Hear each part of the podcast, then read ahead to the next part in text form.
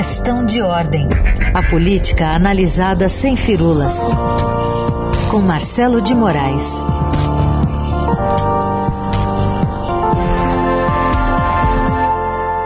Marcelo de Moraes, bem-vindo ao nosso time. Bom dia.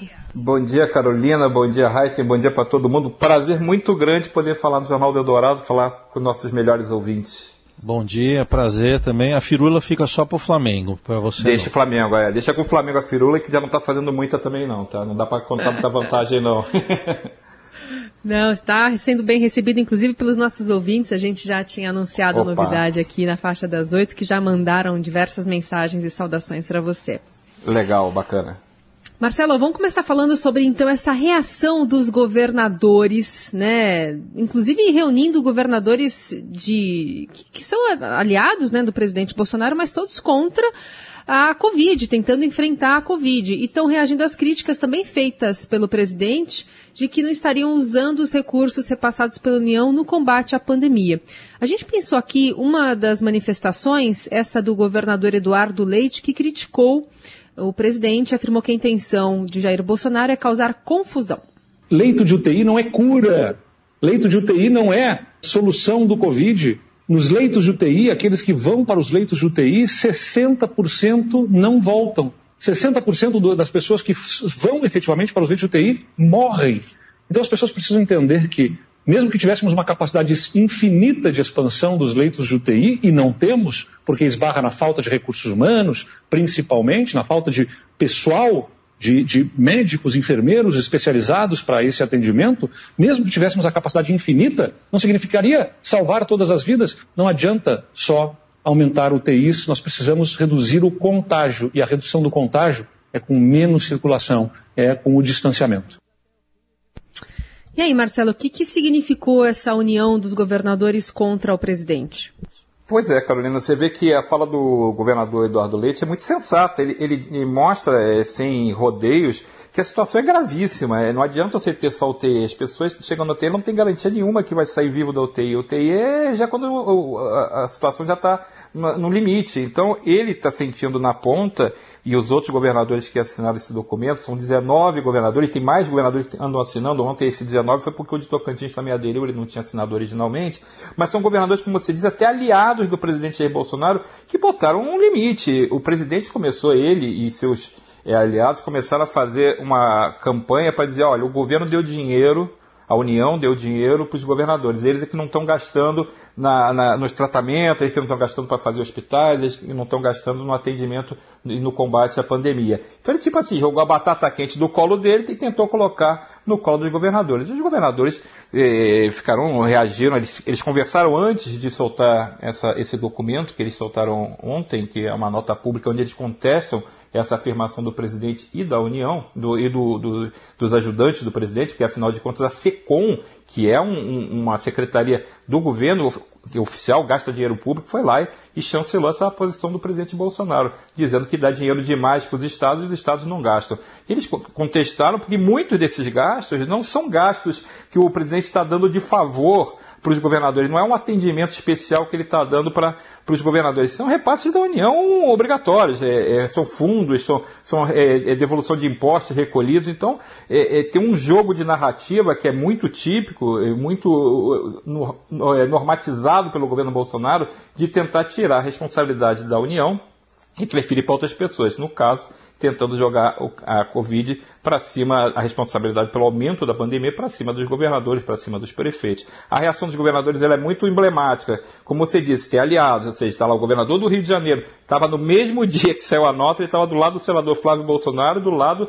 do deputado Eduardo Bolsonaro participando de um evento no Corcovado. Então, estavam juntos, não é um sujeito estranho. Ratinho Júnior, governador do Paraná, não é um, um, inimigo, pelo contrário, é muito aliado do presidente. Então você tem é, o governador de Goiás, Ronaldo Caiado também. Então você tem uma revolta porque essa conta, ao ser empurrada pelo presidente para eles, é provável um desgaste político enorme. Então é claro que os governadores não vão ficar com essa, com essa história na mão, sem repassar também a responsabilidade do, da União que é devida, né? Bom, a gente vê aqui na lista, como você citou, vários governadores que apoiam o presidente Bolsonaro. Lógico que tem governadores de oposição também, mas o, o, o detalhe que chama atenção, o presidente, na sexta-feira, se não me engano, tinha falado que o governador que fecha a economia, que arque com o auxílio emergencial, acaba sendo também um desrespeito ao pacto federativo, né, Marcelo? Trata de modo diferente os estados, então.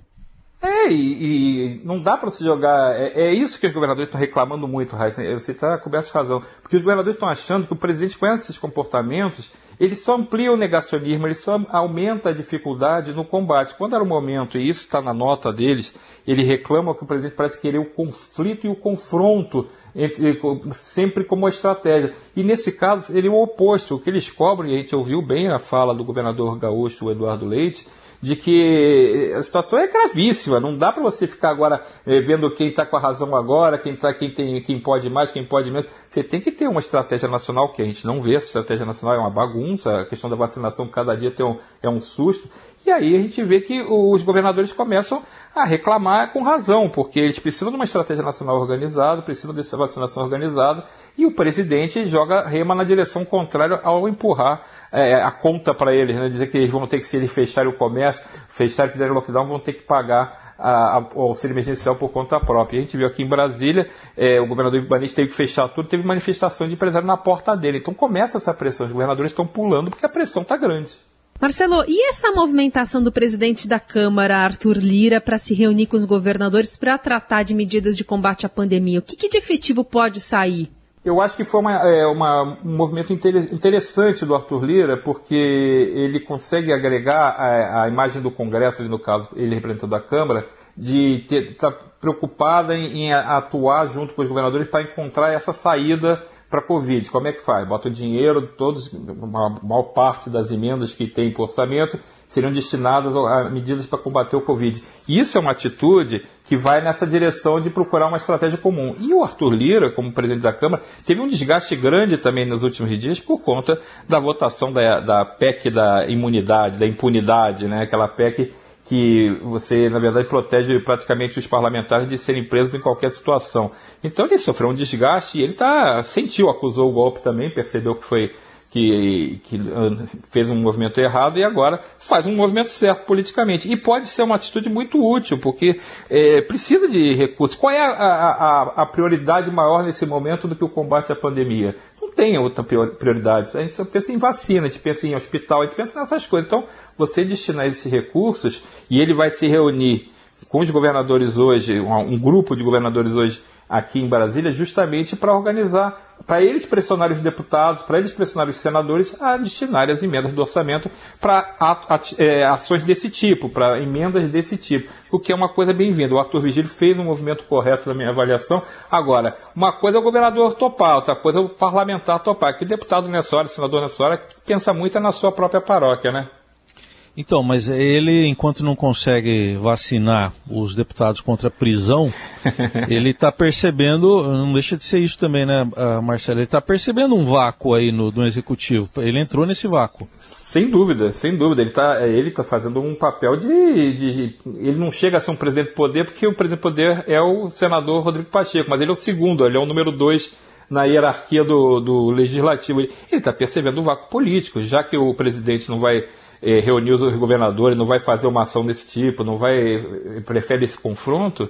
Ele, Arthur Lira, espertamente, politicamente, e ele tem reclamado, se você lembrar bem, ele tem reclamado muito, cobrado muito o pagamento do auxílio emergencial. Ele foi no, no estado dele, os deputados todos dizem, precisa aprovar o auxílio emergencial porque pessoal está reclamando muito. E a gente sabe que isso é verdade, que com o, o, as dificuldades da economia retomar, a gente sabe que o, o, os trabalhadores, as pessoas mais vulneráveis, estão sofrendo muito sem, sem esse recurso. E o auxílio emergencial, a gente já está em março, né? É, é, ele não tem um buraco aí, não melhorou a vida de ninguém e ficou um buraco sem essa ajuda. Então tudo bem, tem um, um, um custo fiscal alto, tem um custo fiscal alto, mas em compensação vai deixar as pessoas morrerem de fome? Não dá. Então ele sentiu isso, o Arthur Lira percebeu esse, esse vácuo, como você disse, e está ocupando. Se vai dar certo é outra história, mas ele fez um movimento que, na minha visão, é correto. Bom, e eh, outro assunto é a gente tentar entender também a pressão que pode ter esses secretários de saúde pedindo o lockdown nacional, né? Mas aí teria que ter um alinhamento o governo federal e os governos estaduais para isso acontecer, com toque de recolher e tal, que também é, parece ser algo meio distante, né? É, eu acho que, Carolina, que o problema é que os secretários estaduais é que eles estão na ponta, né? Eles estão vendo nos seus estados como a coisa ficou feia. A gente tem. É, é não é uma coisa que está. É, é, um tempo atrás a gente estava falando só do Amazonas na situação gravíssima, um colapso sanitário. Está em todo o Brasil. A gente está vendo os casos aumentando em todos os estados. E os secretários que fazem parte do CONAS, CONAS é o Conselho Nacional de Secretários de Saúde, os secretários estaduais estão vendo que os números deles não param de aumentar. Aqui em Brasília, é só para dar uma, um, um, dado, o governador Ibanez Rocha, ele ontem estava conversando, e ele falou que tinha aberto 60 vagas de UTI, é, 60 novas vagas de UTI e falou que logo depois 54 já estavam ocupadas. Assim, tipo, abriu, ocupou. Então está nesse nível. E como disse na, na nossa entrevista mostrada ainda há pouco o, o, o, governador Eduardo Leite, o TI não é sinônimo de que o sujeito vai sair vivo. Pelo contrário, 60% estavam morrendo, segundo os dados dele lá no Rio Grande do Sul. Então esse movimento dos secretários é uma pressão. Eles querem, não é pouca coisa que eles querem, eles, são, eles estão bem radicais, inclusive, o que eles estão propondo. Eles querem toque de recolher que você teria um toque de recolher que começaria às 8 da noite e terminaria às 6 da manhã. Ou seja, as pessoas não podem circular na rua, exceto quem tiver é, é, serviço essencial. Isso e eles é, também não podem mais transferir para outros estados, que todo mundo está vivendo a mesma Exato. situação, como, como, como prevê como uma saída o próprio ministro da Saúde, né? Exatamente. E Santa Catarina acabou de transferir pacientes, está muito grave lá também, a mesma coisa que o Amazonas está fazendo. Santa Catarina acabou de transferir é, pacientes deles para o Espírito Santo. O Espírito Santo está recebendo hoje é, pacientes de Santa Catarina. Então a situação está tão caótica que não tem é, tá, tá meio um salve-se quem puder. O que os secretários estão gritando é tipo assim, salve-se quem puder, mas a gente precisa de uma coordenação para isso. O governo precisa ajudar a gente. Então, é, o caldo de cultura, esse caldeirão, está cada vez mais é, fervendo. E parece que o, o, presidente, às vezes, parece que vai, e às vezes parece que não vai. Tem um, um, um vai e vem dele nas atitudes que a gente não entende. Então, eu acho que aumentou muito a pressão. Esse março vai ser muito difícil. Os números estão aumentando. Não há uma tendência a diminuir rapidamente. A gente está tendo números muito graves. Eu costumo dizer que o fim de semana sempre, os números de domingo e segunda sempre baixam, porque a gente tem menos dados, né? O pessoal tava, tem menos equipes trabalhando, menos dados sobre a Covid. E nesse, nessa segunda-feira deu 700 e tantos mortes, 700 e tantas mortes, ou seja, você tem um número muito alto até para quando o número tradicionalmente é baixo. O que indica que a semana vai ser tão pesada quanto foi a semana anterior, quando a gente teve até recorde no número de mortes. Então o caso é gravíssimo e o que os secretários estão fazendo é assim: ajuda a gente porque está difícil. Eu duvido que tenha toque de recolher, mas daqui a pouco não vai ser questão de decisão, vai ser questão de ter que fazer. Ô, ô Carol, só ia pedir também aí o, o olhar de repórter do Marcelo, com a perspicácia dele, para o mundo paralelo do cercadinho do, do Alvorada. o que, que, é aquilo? É, essa gente às vezes nem entende, né? É um, um, um negócio meio doido. O, você tem é, uma turma fanática, né? Eu, eu acho que a gente está vivendo uns tempos muito difíceis. A, a, a, gente que, é, que fica aqui em Brasília há muito tempo, isso não existia, tá? A gente não tinha esse, essa coisa meio do, do fanatismo, essa coisa do, da, da, loucura. Isso é um componente recente na política. A gente tinha Sempre tinha as figuras mais exóticas, mas não tinha essa, essa coisa, é, essa loucura de ficar ali no cercadinho, o pessoal batendo palma, aplaudindo, é, puxando um saco, bajulando. Isso era uma coisa que não era tão comum como tem sido ultimamente, viu, Raíssa? O Marcelo, antes de encerrar, queria que você falasse um pouquinho sobre uma notícia que tem repercutido bastante, que é sobre a nova casa, a nova mansão do senador Flávio Bolsonaro, o 01. Pagou quase 6 milhões de reais num bairro nobre aí de Brasília, que você pode trazer o contexto pra gente. Mas além disso, é legal colocar em contrapartida que o salário líquido do senador é de 25 mil reais. Pois é, né, Carol? É, é 6 milhões de reais para qualquer casa. É, no meu tempo era assim, não sei se mudou. Você, vocês podem me dar uma informação, dizer que eu estou errado, mas para mim era casa de rico, né? 6 milhões é casa de rico. Eu vi o vídeo da imobiliária é, que mostra o, o imóvel que ele comprou com financiamento super amigo do BRB, é, que é o banco aqui de Brasília. E é uma casa espetacular. Aí a gente quer saber como é que o, o senador consegue ter recursos para isso. Ele pode ter ganho nas atividades dele ao longo dos anos, pode ser, tem um patrimônio, pode ser. Mas justamente, chocolate, o, chocolate. chocolate, justamente o filho do presidente, justamente no momento em que ele está tá exposto politicamente por conta das investigações do, do escândalo da rachadinha, justamente no momento que o, o parece ter uma estratégia do, da defesa dele de tentar baixar é, a, a, a, bola, tentar tá, tem conseguido vencer na justiça algumas questões importantes que, que reduzem as chances dele ser é, nem condenado, até investigado, Aí ele aparece, diz que foi com essa casa de 6 milhões de, de reais. Eu, eu tô com uma vontade, Raíssa, você, talvez você lembre também, eu tô com a coisa de homem de 6 milhões de dólares, né? mas isso aqui não é dólar, o, é real. O Cyborg, né? O Cyborg, o, o pessoal mais novo não sabe o que é isso, mas era uma série que tinha na televisão que o homem era, era o homem biônico, o sujeito que trocava tudo no, no corpo e ficava um, quase um robô humano. E era 6 milhões de dólares que custava essa operação. Então eu tô com isso na cabeça, o homem de 6 milhões de dólares,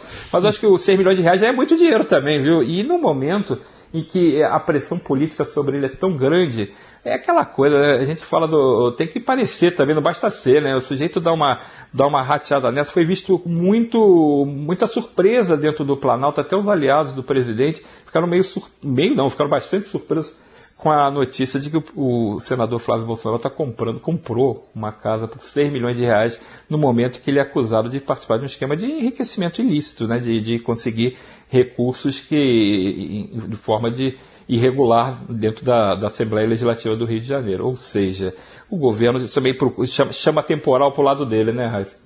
Muito. Muito. bom. Essa é a estreia do Marcelo de Moraes aqui no Jornal Dourado, com questão de ordem, trazendo para vocês sempre às terças e quintas esse olhar afiado também sobre os bastidores eh, do poder e muito do que está acontecendo ali em Brasília, a temperatura já sempre na, na faixa das 8 horas da manhã aqui no Jornal Dourado. Marcelo, muito bem-vindo, viu? Quinta-feira a gente volta a conversar. Bom trabalho para você. Obrigado, Carolina. Obrigado, Raíssa. Bom dia para todo mundo. Ó, parece que temos alguma coisa que o Nelson Volter vai colocar aí, ó. Opa! Numa distribuição MCA. Sim, estão todos O homem de 6 milhões de dólares. Ótimo. Cuidado com a inclinação, hein? Certo. Mantenha a posição de acordo com os planos de voo. Marcelo de Moraes está sendo apresentado às nossas aos nossos momentos super uh, surpresa, assim, sabe? A gente é sempre surpreendido pelo Nelson Volter. Bem-vindo é, também.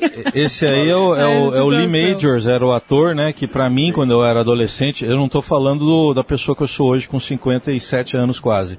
Quando eu era adolescente, para mim a melhor qualidade dele era ser marido da Farrah Fawcett. Opa, mas o, você sabe que o, o Cyborg era um ídolo, era um programa de audiência gigante, para as pessoas que não sabem, era um dos programas mais vistos na televisão brasileira, por isso, isso lembra é. até hoje do, do Homem é 6 milhões de dólares, sensacional. Eu não sei do que vocês estão falando, só isso. é isso aí, gente, valeu, obrigado, gente, tchau, tchau, valeu.